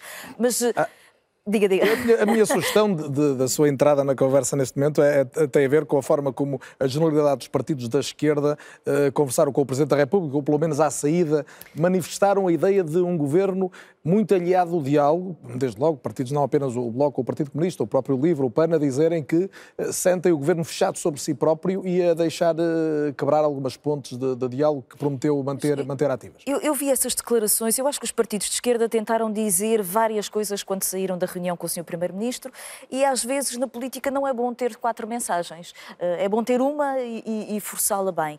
Eh, a ideia de que o governo do Partido Socialista está numa deriva eh, ou com uma ausência de diálogo é uma matéria relativamente à qual eu tenho alguma dúvida. O Partido Socialista tem uma maioria e as maiorias funcionam assim. Ou seja, levam avante aquilo que é o seu entendimento do que deve ser a governação e sobre a leitura política. O que me parece mais estranho, agora voltando à questão da CPI, é, havendo indicações de que o processo de privatização anterior tinha sido assinado na 25ª hora, quando havia um governo que estava prestes a cair no Parlamento, e incluiu por parte da pessoa que comprou a, a promessa de um acordo acordo que prejudicava depois a TAP e, portanto, temos a suspeita que a TAP ia ser comprada com o seu próprio dinheiro, prejudicando o erário público, eu tenho alguma dificuldade como é que a esquerda viabilizou esta comissão de inquérito, exclusivamente centrada sobre a gestão, a todos os títulos, lamentável do que foi a questão uh, da engenheira Alexandra, uh, Alexandra Reis, mas sem olhar para o processo de privatização, que tem dimensões que podem ter, enfim, podem ser do foro criminal. A esquerda desaproveitou alguma... essa oportunidade. Sim, sim. É, na própria, espécie... própria sim. sede de Comissão Parlamentar. Eu creio que o Bloco de Esquerda fez um erro ao não incluir essa dimensão e noto com estranheza que o Partido Socialista, conhecendo provavelmente melhor uh, as dificuldades do anterior processo de privatização, numa ânsia, se calhar, de fazer alguns acertos internos nas relações de poder do Partido Socialista, tenha deixado essa, essa parte de fora e acho que lhe correu muitíssimo mal e é verdade a Comissão Parlamentar de Inquérito não foi, eh, eh, não foi o melhor momento do Parlamento nem dos deputados quando já tínhamos tido outras que correram bem. Agora, em relação à reunião do Conselho de Estado, eu acho que Marcelo Rebelo de Sousa marcou esta reunião para ter mais um momento eh, de sinalizar aquilo que é, na verdade, uma mudança política. Ou seja, Marcelo Rebelo de Sousa e hoje o Governo têm um braço de ferro. A questão é que, no momento exato em que houve um em que parecia que o Governo podia entrar uh, num momento de fraqueza ou de submissão uh, em relação a Marcelo Rebelo de Sousa. António Costa escolheu provavelmente o pior caso e o pior, pior ministro, mais fragilizado, para marcar essa, essa fronteira e, portanto, eu creio também que Marcelo Rebelo de Sousa perdeu o elan para uma qualquer leitura sobre dificuldades no processo de governação. Mas criou o suspense de que falava os amados. Criou e vai voltar a assinalar aquilo que são as suas diferenças e as suas críticas e o governo vai responder. A única coisa que nós não sabemos é os eventos que vêm pela frente. Eh, e o António colocava eh, a hipótese teórica de eh, se aparece um outro tipo de investigação que venha a colocar um outro membro do governo, quanto mais cumulação ou soma destas situações é que nós podemos gerir. Agora, nós estamos numa situação um bocadinho diferente que estávamos há duas semanas atrás. As buscas que foram feitas à casa de Rui Rio criaram no país uma sensação de mal-estar, porque também aí tem havido um processo de acumulação. Ou seja, tem havido um conjunto de informação que vem para a imprensa sobre investigações que estão em curso, sobre as quais há uma dificuldade em perceber eh, se é adequada a forma como essa informação chega à comunicação social, se essas acusações, suspeitas e investigações eh, têm verdadeiramente substância. Eh, o que é que está a ser feito para que haja uma acusação e depois haja verdadeiramente prova feita Faz sentido. em Pessoas julgamento. com responsabilidade pública como o, ministro, como o Presidente da Assembleia da República Exatamente, e nós entramos aqui num momento em que eu acho que é preciso ter um um enorme cuidado. Porque se é verdade que há um processo de desgaste ao nível da governação e da credibilidade dos ministros e do governo pela acumulação desta dificuldade de gestão que é difícil de explicar verdadeiramente, há também um processo de erosão sobre a própria credibilidade eh, do Ministério Público e destas investigações. E então nós entramos num momento em que não sabemos eh, onde é que está a bússola fundamental para nos guiarmos sobre qual é o processo que está a acontecer. A frase que Rui Rio eh, utilizou com uma enorme capacidade de retórica, de dizer se alguém, se os políticos, se o sistema político não disser basta, alguém vai dizer chega, faz uma espécie de sugestão que é uma sugestão muitíssimo perigosa, que é a ideia de que há uma instrumentalização dos propósitos do Ministério Público numa agenda política que é protagonizada pelo Chega. Isso é o pior, porque aquilo que nós sabemos sobre o Chega, e eu acho que o PSD tem que ter uma ideia muito clara sobre isto, é que o Chega é uma ameaça ao regime tal como existe. Não é uma coisa que eu estou a afirmar, eles já o disseram. Eles querem transformar a Constituição numa lógica mais autoritária. Então nós temos que perceber aquilo que temos pela frente. Um, toda esta confusão cria aqui um clima muito perigoso. Nesta situação, o que é que eu acho? Uh, Deixe-me só terminar. Acho que Marcelo Rebelo de Sousa tem aqui um papel de responsabilidade. Eu, eu, percebo perfeitamente que haja um conjunto de críticas que são lançadas ao, ao, governo e provavelmente elas são merecidas, mas deve haver uma sensibilidade para este momento exato em que estamos a viver, sobre esta acumulação de mal-estar em diferentes sistemas, em diferentes poderes que devem estar separados e sobre a situação específica, porque eu, eu vou dizê-lo com muita clareza sobre a minha área política. O mal-estar que existe na sociedade portuguesa, com as dificuldades no Serviço Nacional de Saúde, nos salários, a precariedade, os filhos filhos a emigrar. A percepção de crise na justiça, a esquerda está a ter uma dificuldade em politizá-la da forma como costumava politizar, em torno de conflito social tradicional, em torno das questões do trabalho. E ela está a ser politizada na sua pior forma pela extrema-direita. Não que eu acho que as pessoas queiram que a extrema-direita seja governo, mas direcionam para ali a sua raiva. E, portanto, é preciso ter algum cuidado com a situação que verdadeiramente estamos a viver. Estamos com alguma dificuldade de diálogo, fala-se muito de polarização, António Costa Pinto, e, e, esta questão que a, que a Ana Drago enunciava agora, a questão da, da, justiça na relação com a política, é outro, porventura, dos sintomas da dificuldade de, de diálogo das, das, das instituições? É verdade, eh, mas há um ponto eh, que eu creio que é muito importante, que é o seguinte.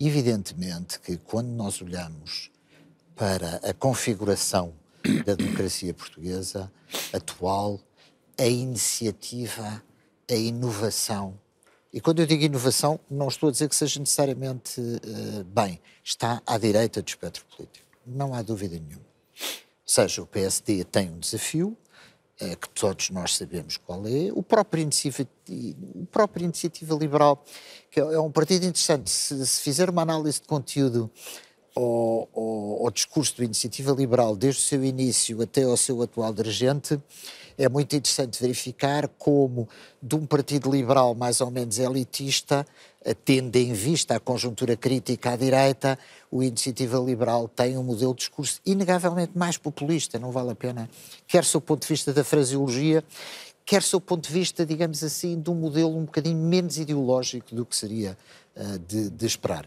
E, portanto, nós temos à direita, evidentemente, um grande desafio. Não vale a pena voltar sempre a pisar uh, uh, ou repisar a questão do Chega. Agora, teremos seguramente, nesta conjuntura, uma alternativa se houver uma crise do governo, do governo socialista. O governo socialista eh, está no poder há mais de, de sete anos, tem uma maioria absoluta neste momento. Se existir uma crise, o panorama eleitoral está fundamentalmente à direita. E nós podemos pensar hoje que o PSD, mais liderança, menos liderança, como dizia, aliás, Matos Correia, a, a propósito de Durão Barroso, em certo tipo de conjunturas críticas, o eleitorado faz as suas escolhas e dirigentes que nós pensamos que não são alternativa podem ser efetivamente alternativa, não vale a pena iludir muito esse, uh, esse ponto.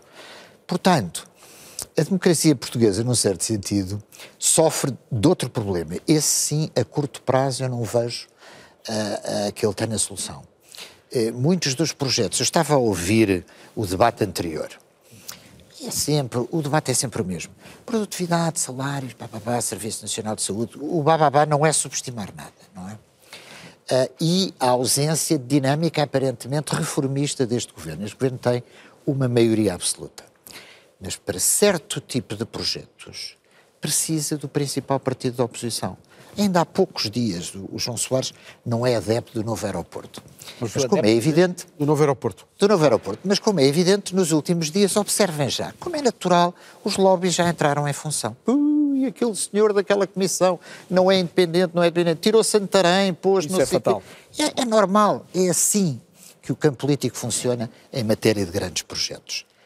Será que vamos ter uma decisão no final do ano sobre o novo Mas esse é um belo exemplo. Com o principal para, partido da oposição. Eu tenho uma última pergunta Passado para 40 anos, para José Matos Correia. Talvez não. O nosso tempo literalmente voou, o que é normal, é porque a conversa está boa também. Mas eh, o, o aeroporto é um bom exemplo, João Soares, de como o diálogo é fundamental entre os, os dois principais partidos da, da, história da democracia portuguesa. Aparentemente, eles têm cada vez mais dificuldade em encontrar-se. O futuro da democracia e, e, a proteção de um espaço de moderação depende do PSD e do PS conseguirem encontrar canais de, de diálogo? Eu penso que é importante e, e, penso que há que reconhecer que, apesar de tudo, o PS tem feito um esforço para manter esse diálogo em todos os azimutos, com exceção do Chega.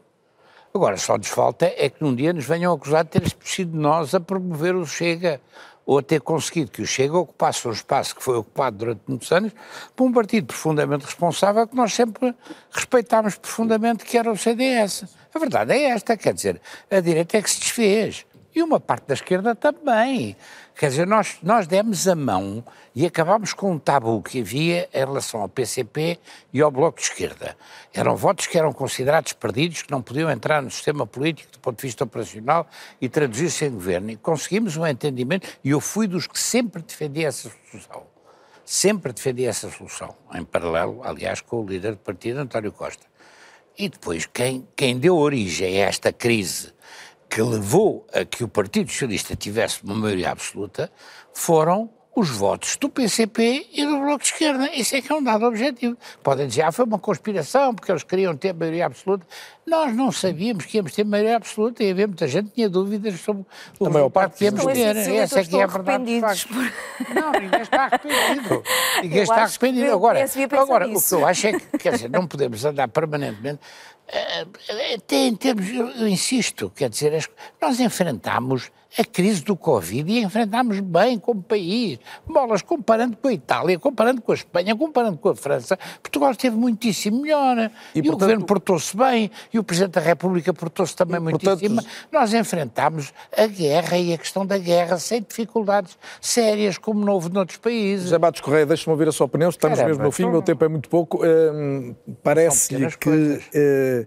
É possível que os partidos maiores da democracia, o PS e o PSD, eh, dialoguem e, designadamente quando se fala em pactos de regime, e a justiça é sempre um, um, caso lembrado sobre isso, mas projetos como o do aeroporto é outro caso evidente e onde tem havido, vale a verdade, a diálogo. Repare, eh, eu acho que. Ou estão cada vez mais distantes? Eu acho que sim, eu acho que, eu acho que isso é inegável. Eu acho que isso é inegável e isso, em larga medida, não, não, não, não, vou dizer que a responsabilidade é só do Partido Socialista, isto é como os casamentos, quando há divórcios, a culpa é sempre, há sempre parte de responsabilidade de, de, de, dos dois lados. Agora, a verdade é que o Partido Socialista, a partir do momento em que entrou na solução da, da chamada geringonça, fez uma opção clara. E essa opção clara deu no que deu. E, portanto, eh, é, é, muito difícil neste contexto fazer qualquer tipo de entendimento com o Partido Socialista, até por uma razão acrescida. Se repararem, o Partido Socialista só eh, eh, aceita discutir entendimentos com o Partido Social Democrata quando está no poder. Quando, não há é? quando está no poder. Não há praticamente nenhum exemplo uh, de o Partido Socialista, eu julgo que não há mesmo nenhum, de o a Partido Socialista. constitucional. Com o constitucional por natureza. Com o Do ponto de vista das políticas, não há do ponto de vista das políticas, não há, numa, não, não há lembrança, não há memória do Partido Socialista ter viabilizado o que quer que seja quando o Partido Social Democrata esteve no poder. E a verdade é que o Partido Socialista teve sempre muitas responsabilidades, porque quando nos últimos anos, por duas vezes, herdámos o governo, herdámos o governo numa situação absolutamente catastrófica. Quer Mas compete quando... ao PSD também fazer um esforço não, de é manter canais o, o, partido... Voltamos ao mesmo. O Partido Social Democrata deve estar aberto para, para, para alguns entendimentos não generalizados mas alguns entendimentos. Mas o, o problema é que o Partido Socialista não os quer. E it takes two to tango e devemos de voltar a esse tema seguramente, porque ele é recorrente. José Matos Correia, António Costa Pinta, Ana Drago, João Soares, foi um, gol, um gosto tê-los esta noite. Neste, já o disse, o último é ou não é da temporada, voltaremos em setembro. Quero deixar um agradecimento a todos os profissionais da RTP que me acompanham, já lá vão praticamente três anos, e são muitos, das áreas técnicas, operacionais, de conteúdos.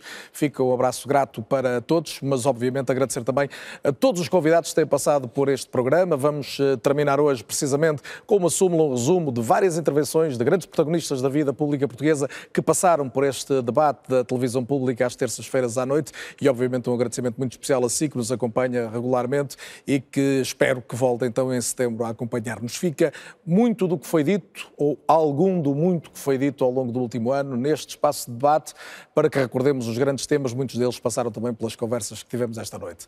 Boa noite, muito obrigado. Se for caso disso, boas férias e até setembro.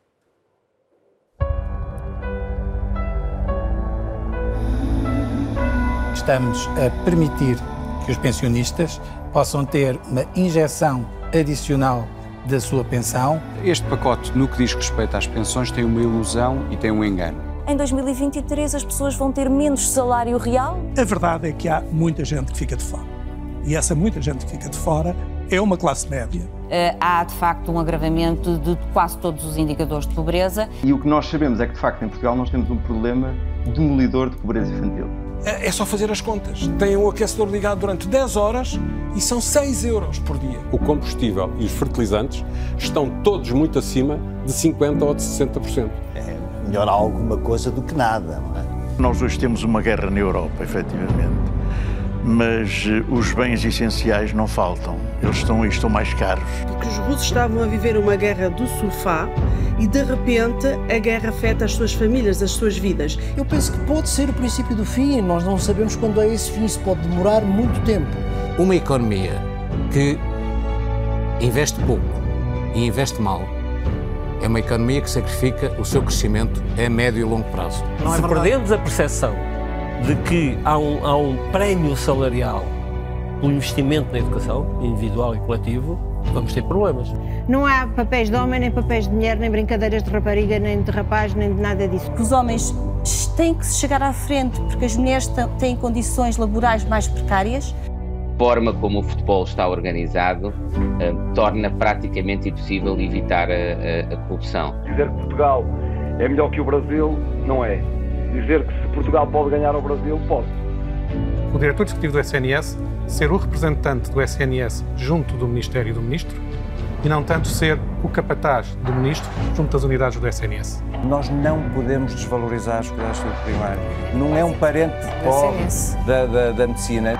Cânceres que antes só ocorriam em populações idosas, agora começam a ocorrer com mais frequência em, popula em populações jovens. Aquilo que nós temos vivido no dia a dia é claramente um aumento do número de casos de cancro superior ao expectável. Mas, apesar de tudo, o aumento do cancro em todo o mundo e em Portugal é muito fruto das pessoas serem mais velhas.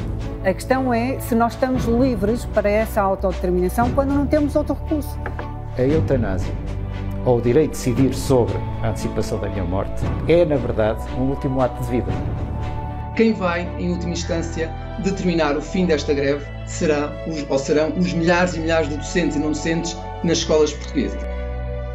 Temos que perceber que este encobrimento passava por estratégias muito concretas. O pedido de desculpa é essencial, o pedido de perdão é essencial. Para que possamos erradicar esta monstruosidade, volto a repetir esta palavra, da nossa Igreja. Hoje, as vítimas estão no lugar que devem, no primeiro lugar da nossa preocupação. A questão do mercado de arrendamento é a nossa grande falha coletiva. Em Portugal, nós temos uh, uh, jovens a sair de casa dos pais aos 33 anos. O governo está num beco sem saída. Criou um problema. Está provado que o mercado não resolve o problema. É um direito ter como a saúde. Eu, se mandasse, a gente tem o seu sonho, eu fazia o Serviço Nacional da Habitação. Usar mesmo uma palavra dura, um cartel no setor, no setor bancário. A única ferramenta que temos para controlar a inflação e temos nisto décadas e décadas de experiência, é subir taxas de juros ou descer taxas de juros. Em alguns ofícios a procura é maior do que a oferta. Eu costumo dizer que há um atalho para isto.